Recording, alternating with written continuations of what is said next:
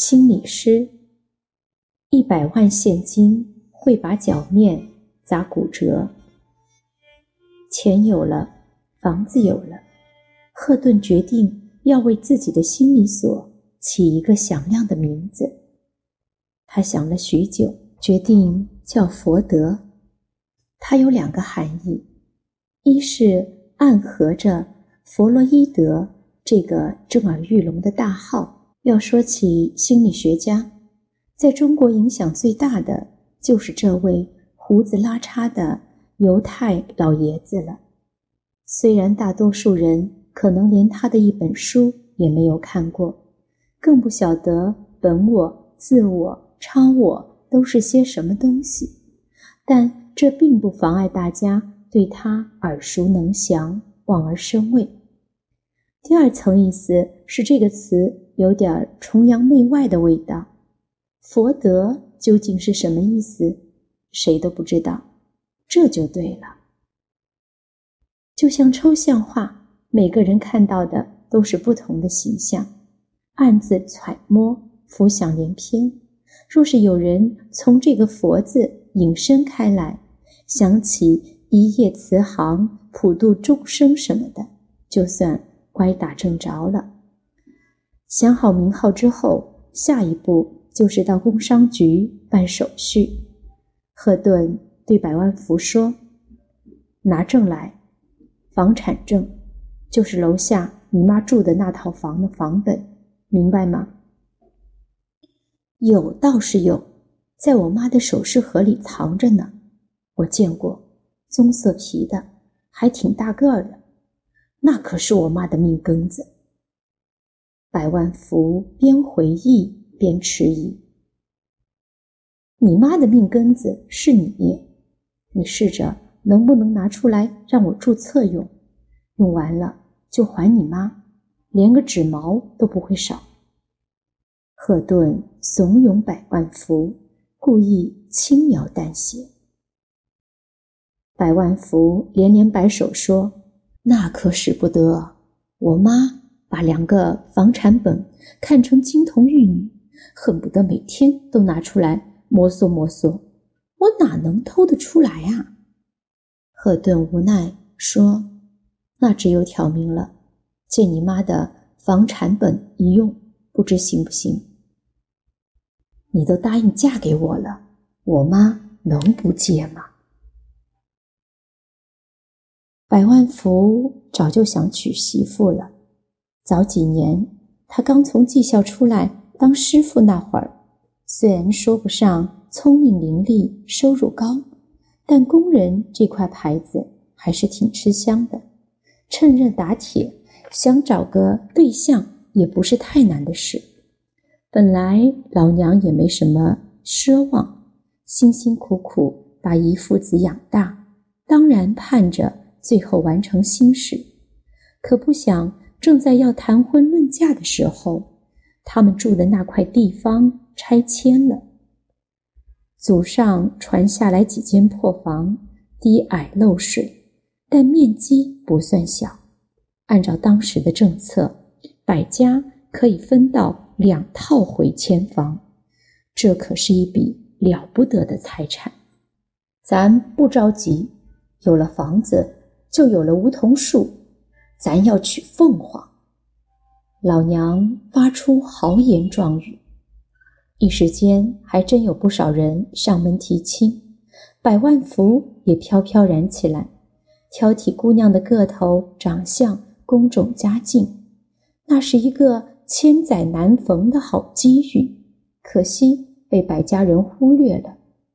多番相看，娘总是不满意，拖延中。百万福就正式加入了失业大军，从此江河日下，一蹶不振。本来就一没长相，二没学历，腿脚还不利落，现在连安身立命的单位也没有了。正经闺女从此绝尘而去，杳无踪迹。刚开始，老娘还没意识到这个问题的严重性。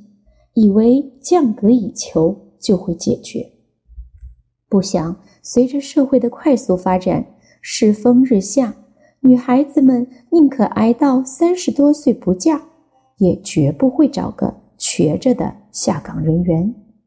百万福甚至去了婚姻介绍所，被人收取了几百块钱的交友费，一个黄花大闺女也没见到。应征的都是拖着孩子的丧偶人员，一见面就问百万福现有多少收入、多少家产，然后低头一阵心算，看能不能养活自己和孩子。到了这个份上吧，百万福也随遇而安，丧偶就丧偶，离异就离异，反正是个完整的女人就成了。一块儿搭帮过日子吧，可不想百万福不挑女方，女方还挑剔他，基本上谈了一次就拉倒，没见过第二面。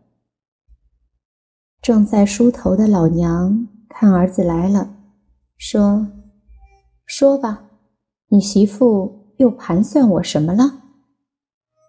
百万福慌了，说：“没人盘算你。”孩子，你就不要再打马虎眼了，有什么就直说吧。再说，盘算老娘也是应当的。我要是一点都没有让你们盘算的想头了，也就离死不远了。说吧。百万福真是佩服死了老娘，料事如神，索性直说：赫顿让我跟您求您这屋的房本。干啥？老娘并不像百万福想象的那样震惊，很平静的反问：“该怎么说啊？他要去注册，非得要有这房本，人家才给登记。是他让你来说的吧？是。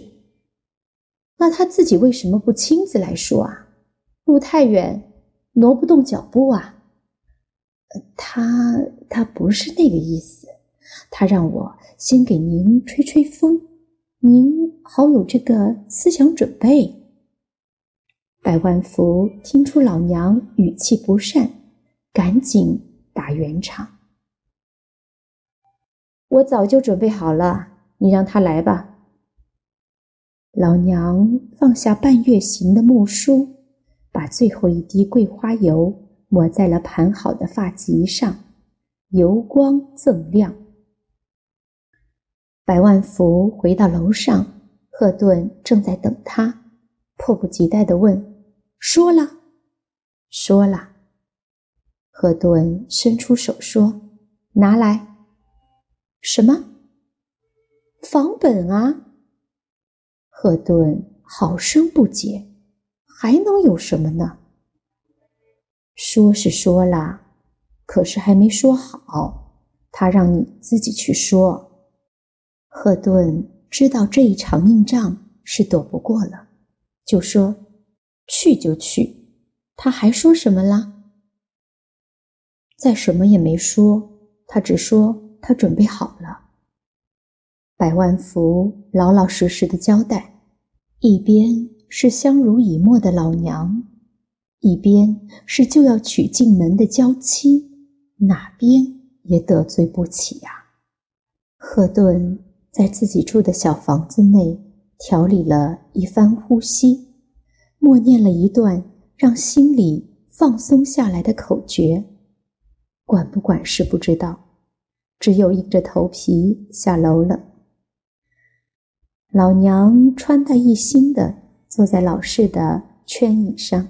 说：“来了。”赫顿一直怕见房东大娘，现在可倒好，最怕的成了最亲的。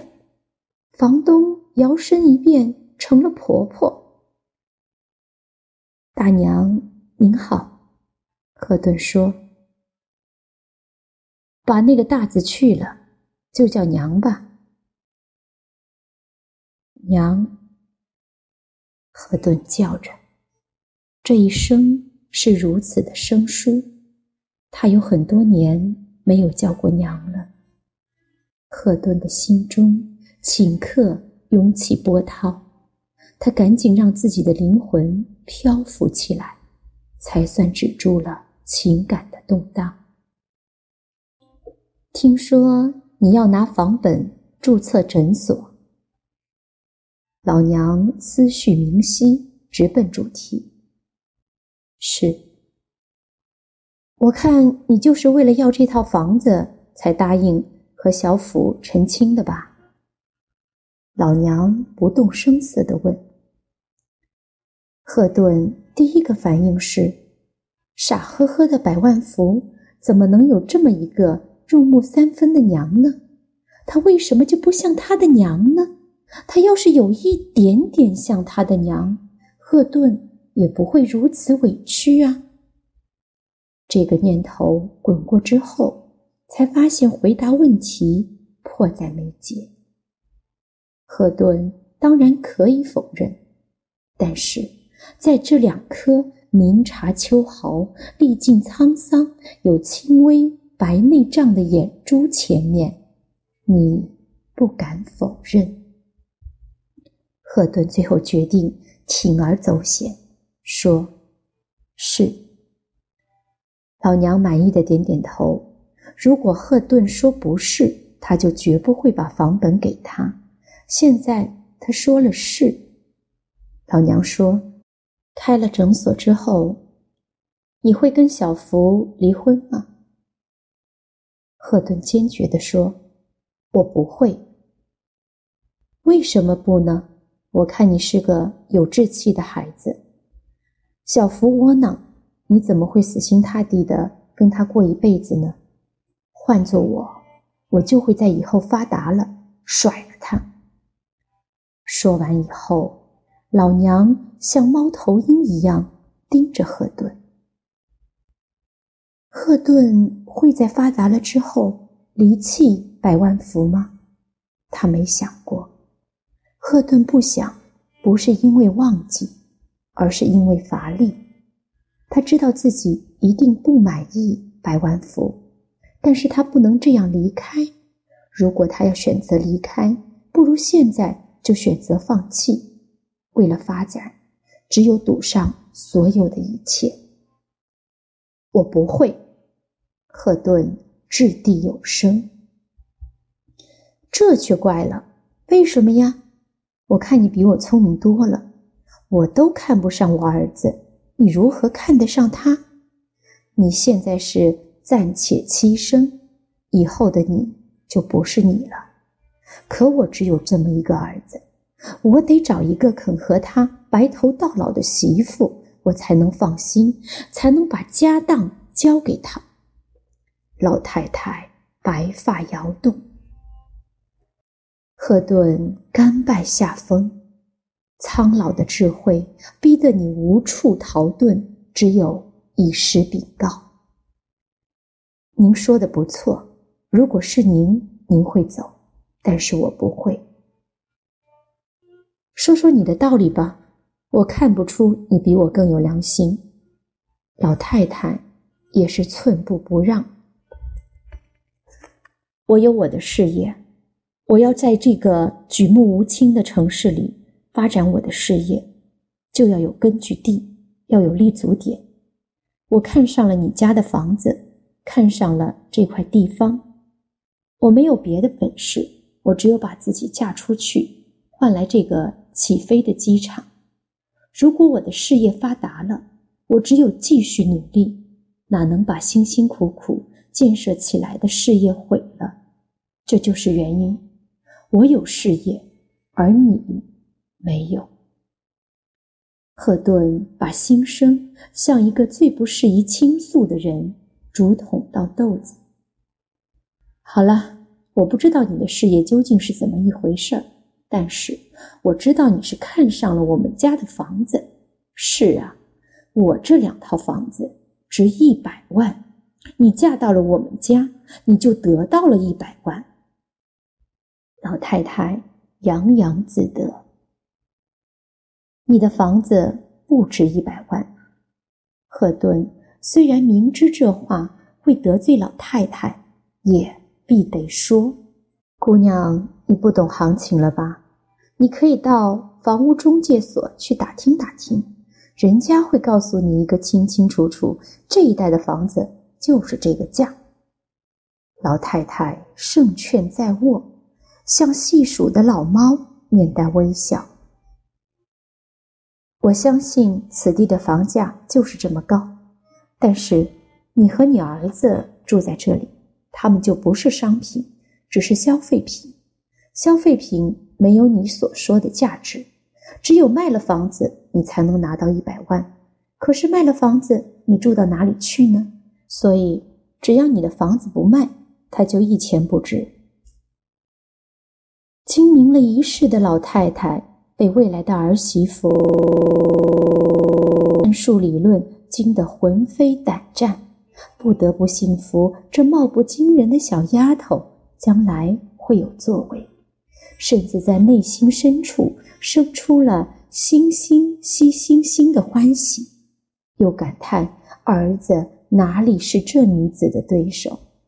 越是这样想，他越要在自己没老糊涂之前。把儿子的事料理妥当，否则儿子会败得屁滚尿流。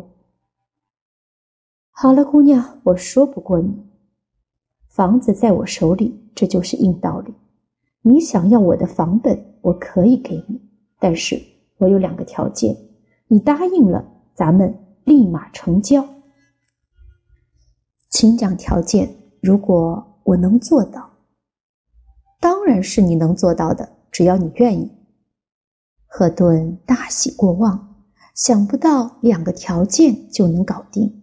他说：“您说，这第一个条件就是以证换证，用你们的结婚证换我手中的房产证。”赫顿心想：“这还算条件吗？当然要领结婚证。”就说：“没问题。”老太太点点头说：“除了这个证以外，还要一张纸。什么纸？”赫顿感到来者不善。一张欠条。赫顿莫名其妙：“我不欠你们。”“是啊，你现在是不欠我们，但如果你以后和我的儿子离婚了，你就要给我们家一百万。你答应了，房本可以拿走。”你不答应，这婚事也不必做了。结了婚也是露水夫妻。我儿子心痴，也许会要了他的命，还不如打光棍好。老太太目光如锥，直射赫顿的双眸。赫顿不自觉地把眼光避开了，喃喃低语：“一百万，这也太多了。”老太太慈祥地说：“你刚才口吐莲花讲的那套大道理，我听了个大概，基本的意思我明白了。我说给你听，是不是这个理？如果我住着，我的房子就不值钱；如果我不住，卖了，我的房子就值钱了。我这一百万也是这个意思。如果你和我儿子不离婚，你就不用出钱；将来我死了。”所有的家产都是你们的。如果你和我儿子离婚，你就出一百万吧。到那时候，你能出得起这钱，你就已经发达了，自去直上云霄。我儿子有了这一百万，也能过个好生活。当然了，不离婚最好。我儿子按说是不配娶你这样聪明的好媳妇，可谁让你落在难中？被我们家赶上了呢，孩子，别怪我心狠，也是万不得已。咱们都想想，值不值？觉得都值了，事情就好办了。赫顿几乎全线溃败，什么心理流派的训练，也比不过这种百炼成钢、世事洞穿的狡猾。他一时百感交集。为了自己的命运，他要把自己绑在战车之上，赌上一生的幸福。他不能离婚，不是因为道德，而是因为成本。这世上很多看似理想抱负、长远谋略的事，其实往往都根结在经济上。很久，赫顿缓缓地抬起头来，虽然近在咫尺的老太太早已看到了自己的泪水。赫顿还是要等到泪水全部风干，才与之对视。他说：“您拿纸来。”老太太把一本白纸递给他，说：“我早就准备好了。”赫顿奋笔疾书：“一百万，这数字也太大了。”百万福想象着一百万现金砸下来。该把脚面打骨折了。老妈说：“我也并没有想着真让他赔，只是吓唬吓唬他，求他老老实实的和你过日子。没想到他还真让事情走到了这一步。强扭的瓜不甜，妈，我也不曾求过您什么事，这次就依了我，让他走吧。”说着就要撕那张。油静静的纸片，老妈恨铁不成钢，无奈地说：“哎，我反正也没有多少实诚的活头了。我也看出这不是个安生女子，不但诊所招来了流氓，自己也成了流氓了。你现在也今非昔比了，是有头有脸的人了，人也比过去精神多了。”咱有两套房子，这是多么大的家产，还怕没有好姑娘肯嫁吗？这个女子不肯给咱家添丁进口，就这一条，在过去就能休了她。现在又做下不要脸的事，我也不想留她了。走吧，走吧。既然老妈发放了通行证，百万福就开始轻轻的撕那张。泛着油光的纸，每撕一下，心都应声颤动哆嗦。直到这时，他才深切的感到痛楚。最先的震惊，之后的愤怒，然后是故事的悬念，最后是高风亮节的宽恕带来的自我感动。这一切，现在统统凝成了强烈的丧失。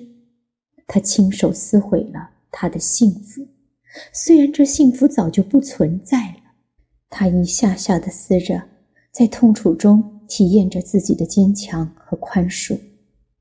好不容易撕完了，团在手里，刚要扔，老妈说：“我要是你，就拿在手里做个证据。撕都撕了，还证据什么？给那个女人看看，咱们娘俩。”是有板有眼、光明磊落的人，百万福就停了手，倒不是光明磊落什么的说服了他，而是觉得要有个根据。果然，当他把被汗水泡软的那团纸球摊给赫顿看时，赫顿如同检验票证的警官，翻过来调过去，瞅了个仔细。就差没有把它们拼凑起来恢复原貌。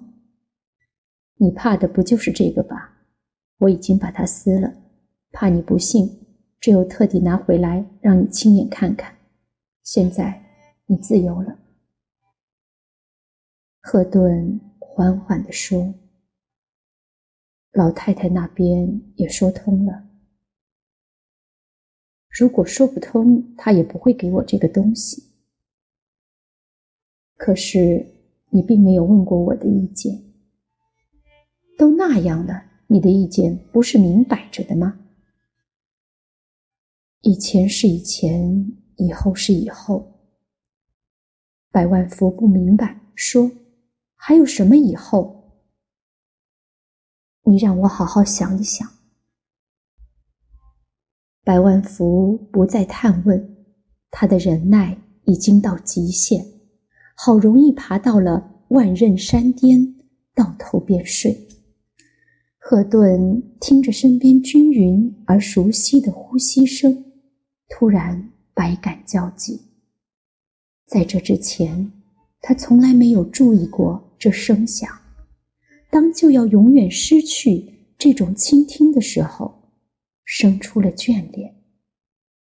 总是来去匆匆，赫顿从来没有听到过钱开义有这样安稳的睡眠。也许他只是过客，从没用心细听过。即便钱开义曾这样酣睡，在赫顿耳中也未曾留下印象。缠绵的想法只是一闪念，赫顿的内心深处是枯寂的，鼾声打动不了他尘封的感觉。迫在眉睫的是。他答应了离婚，毫无疑问就要被扫地出门，所有的设计，所有的心血都将付之东流。他梦寐以求、羽翼渐丰的事业，就因为他的恋情而顷刻倾塌。赫顿一夜未睡。当百万福醒来，赫顿对他说的第一句话是。我不离婚。百万福迷迷瞪瞪地说：“还跟我一起过？是和你的房子一起过。”百万福清醒过来了，说：“那不行，这是你的如意算盘。可是我不干，你还是走吧。”赫顿对百万福刮目相看，说：“实话实说，因为我的事业。”我不能离开这里。这个理由打动了百万福，他们的事业其实是联系在一起的。他说：“那我就先容你一段吧，只是在这段时间里，你不能再去找他。”我做不到，你欺人太甚。赫顿退后一步说：“我尽量吧。”好吧，为了你的事业，我成全你，但只做名义上的夫妻。我虽然是个低贱的人，一主二仆的事我不干。